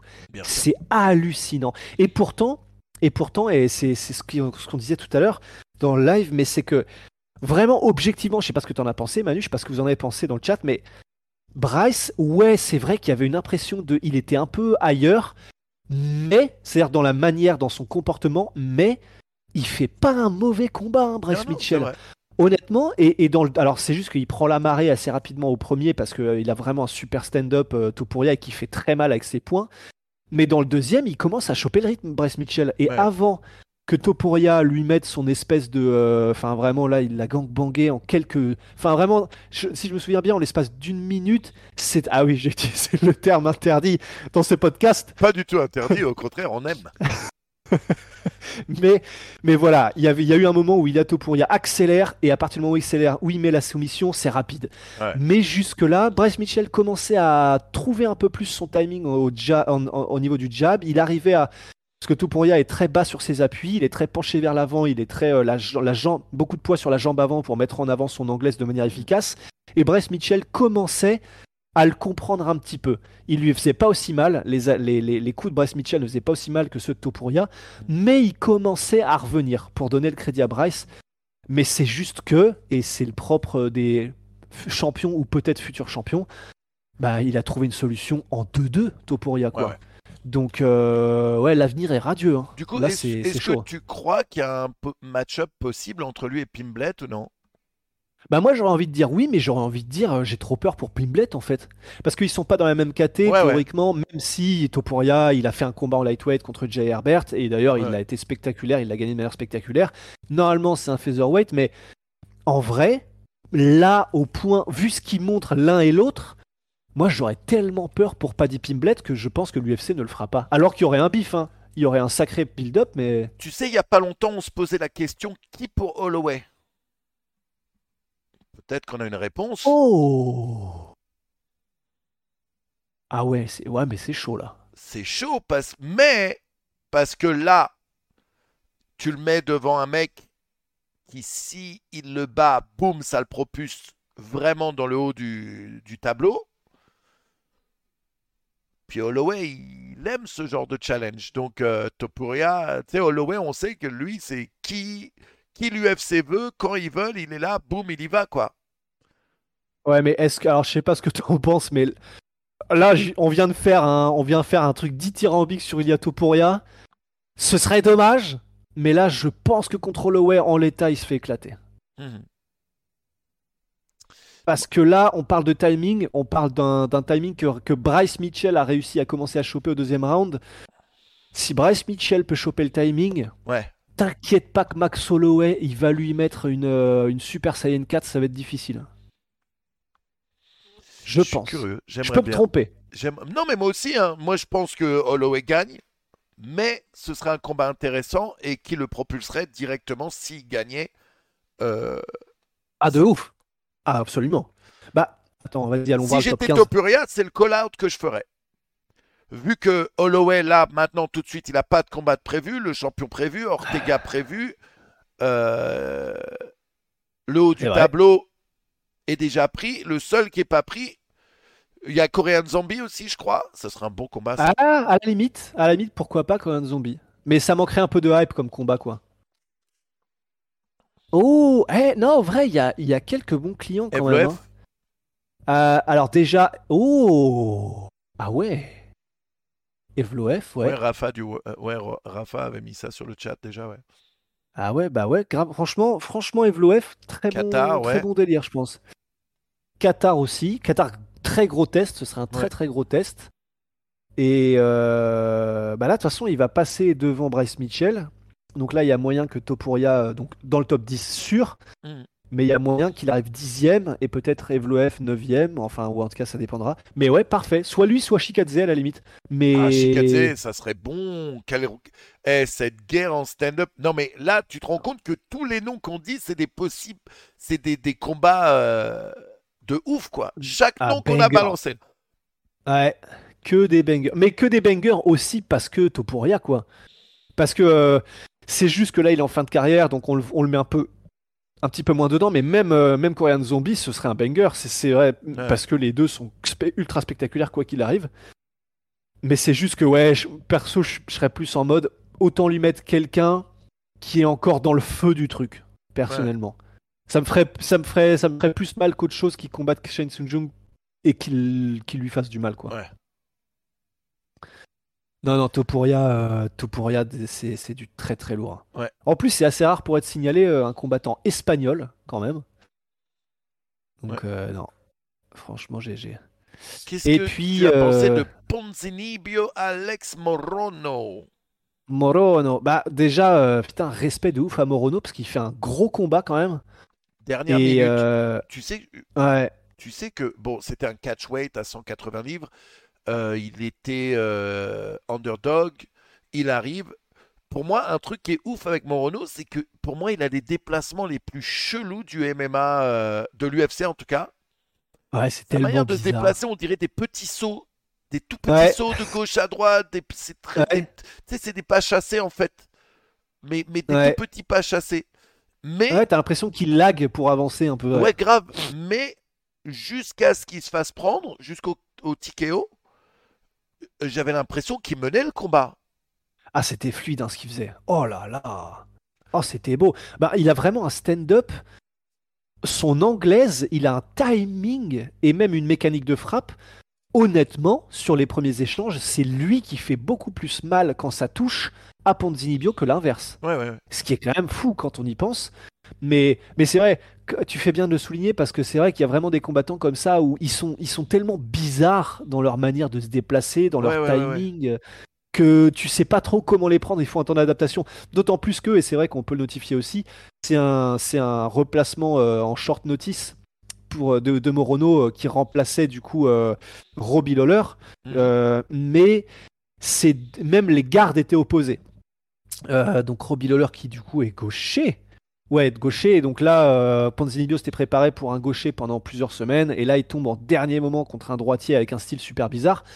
Mais quoi qu'il en soit, ça n'enlève rien à Morono qui a fait un combat incroyable, qui a été dangereux vraiment contre Ponzinibbio, qui lui faisait mal. Il lui met des knockdowns même, si je me souviens bien. Ouais, ouais. Et mais c'est simplement que voilà, Santiago euh, a l'expérience et puis qui a commencé un petit peu à, à savoir comment lui faire mal au fur et à mesure du combat, a réussi à rallier un peu. Mais franchement, Mor- euh, Morono, euh, respect de ouf quoi. Non, et puis Ponzinibbio aussi, euh, gros respect à son corner aussi, qui lui dit au troisième round, il lui dit on pense que tu es en train de perdre, il faut que, tu Ouais. que tu finisses quoi. Eh bah ok, Ouais. j'y vais. Et il finit Ouais, le il combat. fait une Pereira. Donc c'est important, euh, c'est important pour euh, d'avoir un coin qui te dit, euh, écoute, on n'est pas à 100%, mais on a l'impression que tu es en train de perdre. Donc réveille-toi, frérot. Ouais. Bah non, c'est clair. Bah, et pour le coup, ça, ça peut faire un très bel écho aussi euh, au combat principal de la soirée avec euh, bah, du coup Ankalaev contre Blakovic Ich. et Ankalaev dont le corner, ouais, ish pour les jambes, mais euh, dont le corner, en gros, dès les premiers interrounds, était en mode là, Ankalaev, il faut vraiment que tu y ailles, il faut que tu engages, il faut que tu avances, il faut que tu mettes du volume et que ce soit toi qui avances sur lui. Et quand il a commencé à le faire et en enclenchant la lutte, bah, c'est là qu'il a commencé à noyer Blakovic. Mais putain, jusque-là, ouais, les low kicks là, les tibias, Il lui a niqué les deux jambes. Tu sais que tu sais qu'aujourd'hui, il marche pas, un Calef. Tu sais Ah, qu'aujourd'hui, là, il est dans un fauteuil. Ouais, ouais. Mais Impossible. moi, ce qui me gêne dans ce combat, encore une fois, bah, c'est euh, alors j'utilise ma lutte, je mets le mec au sol, et puis je fais juste ce qu'il faut pour qu'on me relève pas. J'essaie pas de finir le combat. Et ça, c'est le style le plus dégueulasse du MMA pour moi. Au moins, essaye de finir, mec. Respect à tous les deux. Je Encore une fois, je le dirai jamais assez. Je respecte toute personne qui rentre dans une cage, qui fait les combats comme ça. Mais c'est pas comme ça. Là, là, même s'il avait eu la ceinture, il n'a pas pris de fan, Ankalaev. Ah, absolument. Que ce soit ça ou son interview a- après combat, ouais. Il n'y a aucun mec qui a regardé ce combat en disant Waouh, j'ai trop hâte de le revoir combattre. Personne. Je suis d'accord. Ouais, je suis d'accord. Personne. Ouais. Même si oui, il a un potentiel à devenir bien meilleur dans le futur et euh, peut-être faire un peu. On connaît mon amour pour euh, Islam Makhachev. Malgré tout, ces 3-4 derniers combats, Makhachev, tu regardes, il y a eu une évolution certaine. De ouf. Alors que là, bah là, c'est, bah, c'est, euh, je t'emmène au sol, je te tiens, je mets une deux, une deux, Ouais. une deux, comme ça, c'est suffisant pour que l'arbitre ne relève pas, mais je fais pas plus. Euh, Ouais. Blakovic, je suis un peu déçu, dans le sens où, bah oui, il fait super mal à Ankalaev, et après, il ne focus que les jambes. Faut les set-up, c'est low kick après. Tu peux pas ensuite mettre que du low kick, que du low kick, où l'autre attend que ça, où il est check, où il les esquive, et boum, il shoot. On sait très bien que là, on l'a vu. J'allais dire, tout ce qu'il avait à faire, c'était finir les jambes. Lui, il l'a vu. C'est pas si facile que ça, clairement. Mais c'est pas en faisant que des low kicks que tu vas set up ses coups. Faut qu'il fasse comme au début où il enchaînait les 1-2 low kick, 1-2 low kick. Tu vois, un low kick, Ouais. Euh, Ou alors qu'ils les mettent euh, lorsque Ankalaev avance ou quand il y a le bon sûr. timing. Mais là, Ouais. c'était tellement. Je veux dire, il les voyait, ces low kicks venir à 10 km, quoi. Alors qu'au début, Ouais. ils étaient bien, bien, bien plus euh, clean et enchaînés, quoi. Mais puis même là, quand il- moi en fait c'est ce qui m'a un peu, j'étais en mode ah, allez, allez, s'il te plaît, c'est quand il est au sol sur le dos, Blakovic, pendant les deux derniers rounds, il y a un peu cette frustration. Alors peut-être que c'est parce que tu ne peux rien faire, tout simplement, Ah. contre Ankalaev, mais il y avait vraiment cette impression et cette frustration de il ne fait rien, Blakovic. Et on peut pas s'empêcher de se dire putain, c'est quand même con, là c'est le combat pour le titre. Tu sais que tu es en train de, de, de te, faire, euh, de te faire rattraper euh, par Ankalaev. Et il n'y avait pas cette sensation d'urgence réellement. Enfin, voilà, j'étais pas l'impré- j'avais pas l'impression qu'il était en train de donner sa vie. Ouais. Peut-être qu'il s'est dit j'ai trois rounds dans la besace, ça devrait le faire. Enfin, je sais pas, je sais pas ce qu'il se disait parce que visiblement à la fin il était en mode j'ai perdu, ou en tout cas j'ai pas gagné. Mais de voir cette inactivité de la part de Bakovic, en plus effectivement couplé au fait qu'Ankalev avait pas forcément envie d'avancer beaucoup en termes de position ni de, ni de dégâts, bah ça a fait deux derniers rounds vraiment un peu frustrant effectivement quoi. Et je suis Grave. d'accord, je sais pas si l'un et l'autre ont gagné beaucoup de fans avec ce combat. Ouais. Ouais. Ouais. Et même la- l'interview post-fight d'Ankalev, euh, Je l'ai pas vu, ça là, qu'est-ce qu'il a dit pas vu ok, bah, je te la fais en résumé. En gros, Joe Rogan arrive, euh, il interviewe Blakovic. Blakovic est en mode euh, bon bah pff, clairement, euh, je sais, je, je crois pas que j'ai gagné. Enfin là, c'était un combat. Ah non, Blakovic, ça, Blakovic, oui. Mais en Kalev, Ouais, j'ai pas vu ce qu'Ankalaev. Et alors ensuite, Joe Rogan va voir Ankalev. Et Ankalev, à chaque fois que Joe Rogan lui posait une question, il était en mode Elle est où ma ceinture? Qu'est-ce que c'est? Enfin, pas, avec- pas comme ça, mais Elle est où ma ceinture? C'est n'importe quoi. J'ai gagné. Je veux ma ceinture. C'est n'importe quoi. J'ai gagné. Et en fait, alors que au même moment pendant l'interview, donc tu sais, t'as Joe Rogan qui pose la question à Ankalev. Première réponse d'Ankalev J'ai gagné. Je mérite la ceinture. Pourquoi elle est pas là? Et t'as Blakovic, grand seigneur, qui vient, qui Mhm. interrompt l'interview après combat entre Joe Rogan et Ankalev, qui prend le micro, qui fait c'est, c'est- Donnez-lui la ceinture, il la mérite. Le truc le plus stylé du Ouais, monde. ouais. Et là, t'as qu'une envie, c'est euh, que du coup les deux soient en mode bon, ok, et quand Kalaev prenne le micro et fasse bon, mais quand même, gros respect à, Ouais, ouais. à Blakovic, euh, il est incroyable. Mais non, il reprend le micro, il fait ouais, non, elle est où ma. Voilà, donc j'ai gagné, donc elle est où ma ceinture? Et du coup. hmm, en termes de fanbase, euh, je sais pas Ouais, il s'il a en a pris- gagné ouais, beaucoup. il a pas pris de. Ça se comprend, ça se comprend. hein. Tu vois, t'es dans l'émotion. Tu sais que la dynamique du combat était en mode, il venait de trouver comment gagner contre Blakovic et il venait de prendre les deux derniers rounds. Donc tu dis, c'est vrai, il doit, avoir le seum parce qu'il se dit, putain, sur un vrai combat qui a pu, où il n'y a pas de round de, limite, bah je gagne. Mais, mais on peut pas s'empêcher de se dire quand même, du coup, ça aurait été bien qu'il ait un peu plus de. Peut-être un petit peu qui rend honneur un peu plus à Blakovic ou un truc en tout où tu te dis, ok, ouais, enfin, respect max. euh, le mec, non seulement il avait trouvé la solution, mais en plus il rend tous les hommages à son adversaire. Et voilà, là il y avait, il y avait le somme qui était présent. Quoi. Et du coup, là-dessus, on apprend que Ah mais Dana annonce, bah, et bah, du coup, vu que personne a la ceinture, on refait un combat pour la ceinture intérimaire. Glover Teixeira, Jamal Hill. Mahal, c'est Jamal. fou quand même. Ouais. Genre, ils avaient Genre déjà prévu le coup, quoi. Mais c'est sûr. Mais, mais alors par contre, ça a dû tellement les arranger ce draw. Ouais. Oh Parce que tu peux pas prévoir un draw. Je pense que quand t'es l'UFC, tu peux pas prévoir qu'il va y avoir une égalité. Donc probablement que ce qu'ils avaient prévu, c'est de proposer aux gagnants de combattre Glover au Brésil. Ça, c'est quasiment ce qui était sûr. Mais donc là, ils ont dû voir l'égalité. Et Dana White en conférence de presse qui était en mode. euh, bah c'était c'était de la merde. Euh, donc là, qu'est-ce qu'on fait dans ces cas-là? Eh ben, ce qu'on fait, c'est qu'on fait un nouveau combat avec de nouveaux mecs au Brésil. Et puis voilà. Ouais, ouais. Vraiment, il le dit quasiment comme ça, mot à mot. hein. Ouais, ouais. Ouais, ouais. Non, mais. euh, Mais, mais, mais le disrespect quand même là. Parce que putain, au lieu de faire un rematch, tu mets de nouveaux Ouais, mais en même temps, là, euh, Dana White, il se dit, mais qui a envie de voir ce match, quoi? Ah, je- Mec, normalement, Absolument. On devait avoir un des rematchs à 205 les plus hypés de, de- de tous les temps. Et là, on nous donne Ouais. un combat qui est. Ouais. Qui a pas tenu toutes les. Bon, je sais pas qui avait des attentes, mais en tout cas, voilà, c'était pas le combat le plus mémorable de la soirée, c'est sûr. Quoi. Ouais. Je pensais que Blakovic allait le, fier- avait- allait le prendre, honnêtement. Je pensais vraiment que Blakovic allait le prendre, euh, ce combat. Bah ouais. Vu comme ça commençait, moi aussi, en Ouais, vrai. ouais. Ouais. Mais bon, bah. C'est la vie. C'est la vie. Non, non, c'est clair. Mais euh, putain, c'est vrai que le, le, le, le move là de Dana White, c'est assez incroyable quand même. Mm. Le, le fait de dire direct comme Direct, ça. hein. Ah ouais, ah, il a pas hésité, donc ça veut dire que voilà, il, il a dû finir le combat, parler peut-être au matchmaker euh, Hunter Campbell, je crois pas qu'il fasse de matchmaking, mais être en mode bon, on fait quoi? C'était ouais, on est d'accord, vas-y, on les, on, les- Ouais. On s'en fout, eux ils n'existent plus, on fait ce qu'on a envie de faire parce que là il est temps de purger. C'est c'est littéralement ce qu'ils ont dû se dire quoi. Je me demande si, pendant le cinquième round, Dana White envoie un texto au- à Jamal Hill et à, et à Teixeira. Eh, vous voulez combattre pour la ceinture? Ouais. Deal, prêt? deal? Ouais. Ok, je l'annonce ce soir, let's go. Ouais. Ouais, parce que ça, visiblement, ça s'est fait très vite, hein, parce que Jamal Hill, du coup, euh, qu'il ait été contacté avant ou pas, ce qui est fort possible, direct, il a fait une vidéo en mode, euh, bah, let's go, euh, pas de problème.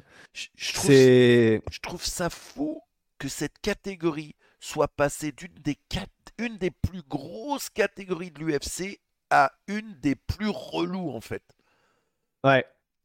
Ouais. on, on nous parle d'une époque où tu avais des, des, des Chuck Liddell, des, des Vanderlei Silva, des, des- mais que des monstres, que, Ouais. des, que des combats de ouf.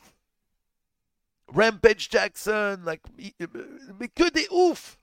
Mais même, ouais, même l'air, Lyoto Machida, Shogun Rua, John Jones, quand il arrive. C'est vrai que c'est fou. hein. Et maintenant, on a. euh, non, mais Fedor, il était jamais à 205 euh, Shiruya. Non. Euh, Et là, maintenant, on a ça, t'as l'impression qu'on est même plus dans le. On est même plus dans. Genre, il manque. Ouais. Genre, Ouais, y a genre, rien. il manque quelque chose. Tu vois ce que je veux dire?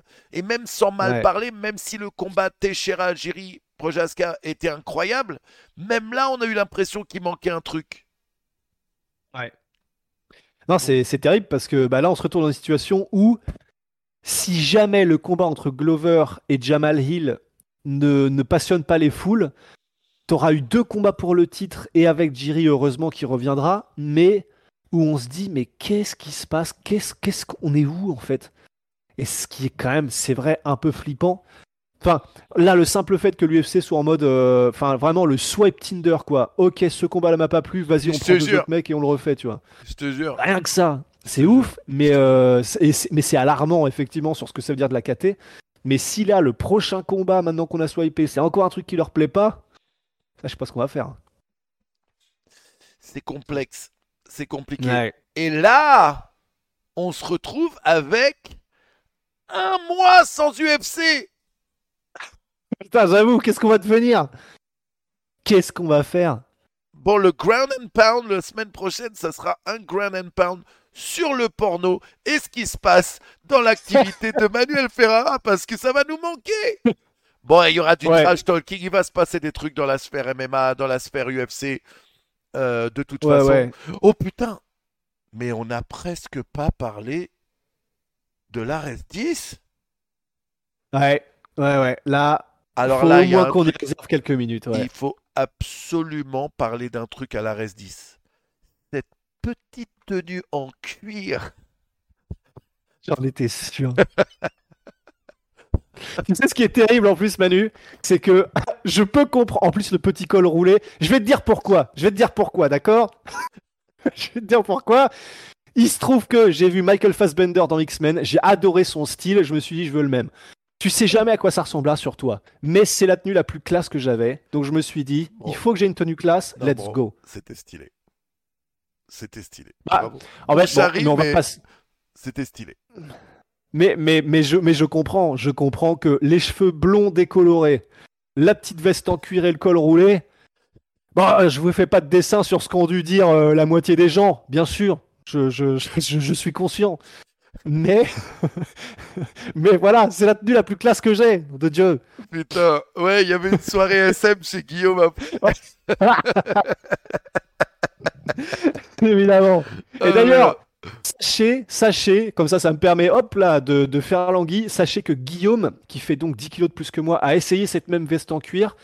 Et que chez lui, quand il la porte, cette veste, l'effet euh, retournement et, euh, comment dire, ton orientation sexuelle change de bord, Mm. c'était encore plus visible Ah, lui, ouais, si ouais. lui la mettait. Parce Ah, que lui, du ouais, coup, ça faisait encore plus, euh, tu sais, bah, serré, quoi.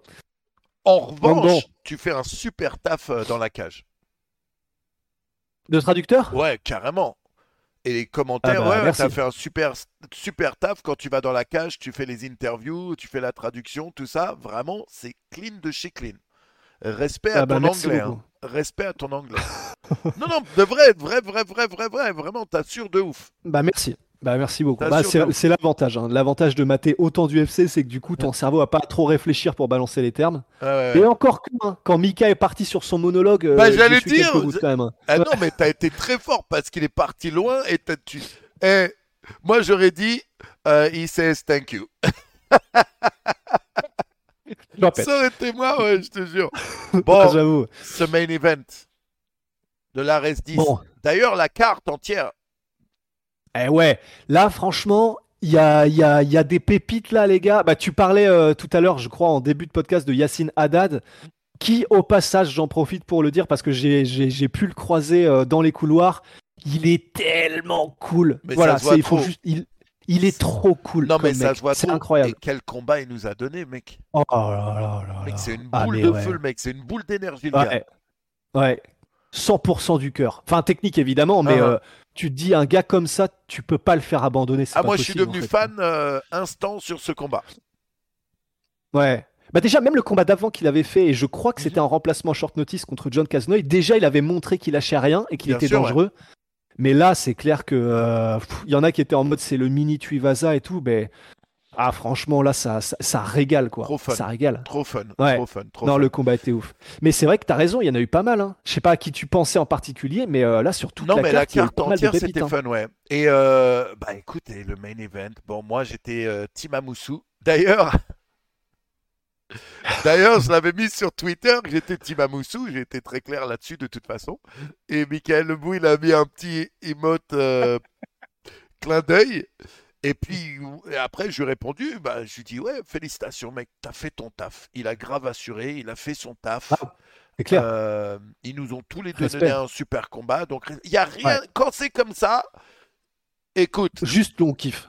bien sûr, Ouais. merci aux deux. euh, le combat est incroyable. Euh, Est-ce que euh, j'ai plus d'affinité avec euh, Karl? Donc, bien sûr, j'étais pour Karl. Mais le combat était incroyable des deux côtés et ça a été fun à regarder. Ouais. Euh, Ouais, ça faisait plaisir que ça faisait plaisir qu'il y ait un combat comme ça mhm.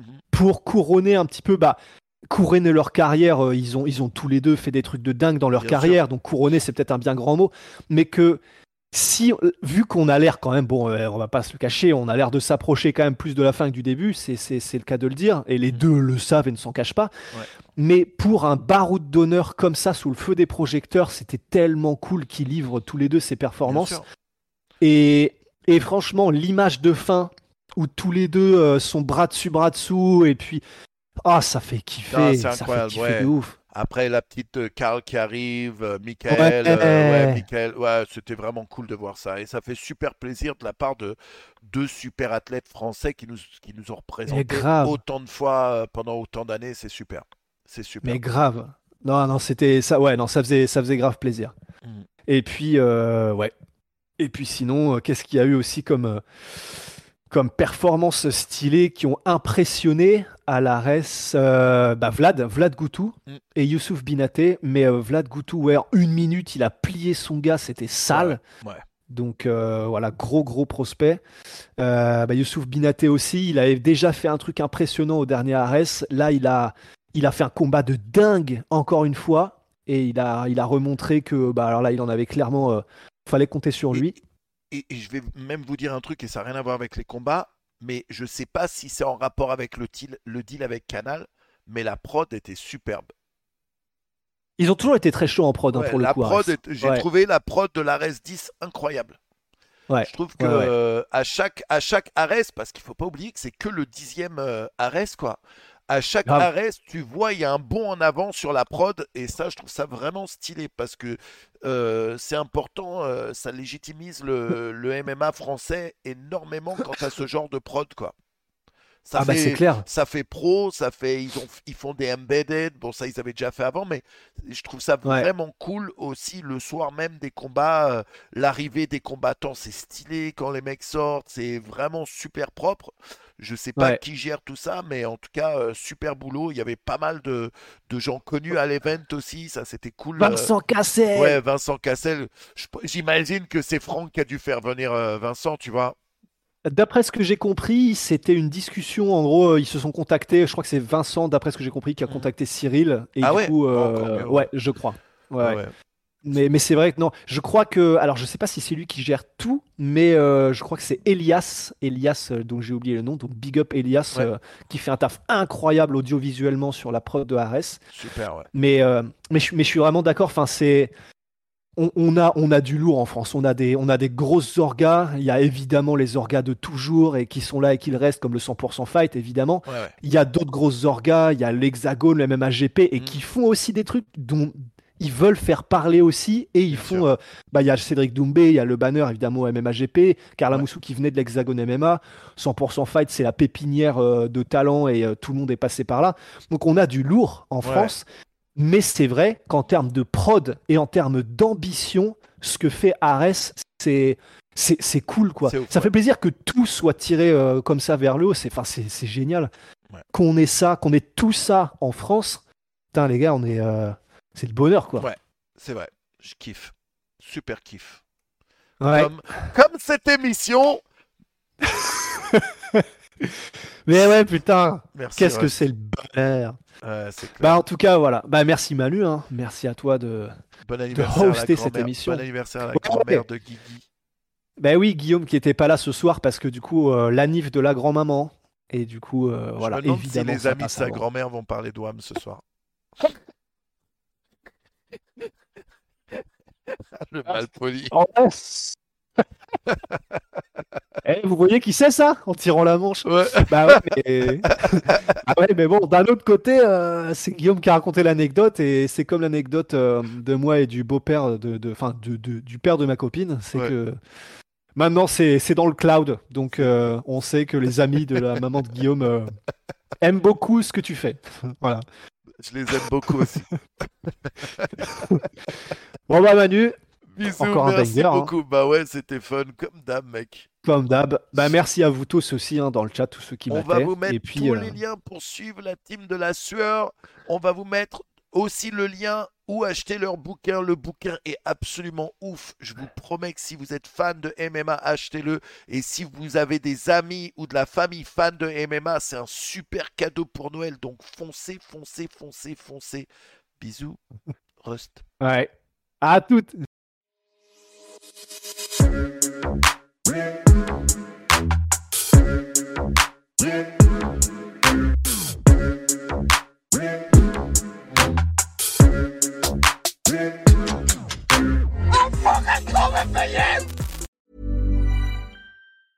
Small details are big surfaces. Tight corners are odd shapes. Flat, rounded, textured, or tall. Whatever your next project, there's a spray paint pattern that's just right. Because Rust new Custom Spray 5 in 1 gives you control with five different spray patterns. So you can tackle nooks, crannies, edges, and curves without worrying about drips, runs, uneven coverage, or anything else. Custom Spray 5 in 1. Only from Rust Et voilà, c'est la fin de votre épisode du podcast La Sœur. Si ça vous a plu, n'hésitez pas à nous mettre les 5 étoiles sur Apple Podcast ou sur Spotify. Vous pouvez aussi nous laisser un petit commentaire, ça nous aidera beaucoup.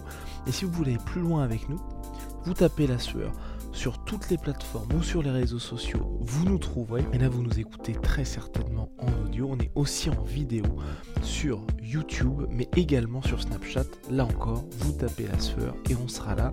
Merci de votre fidélité et à très vite pour de nouvelles aventures.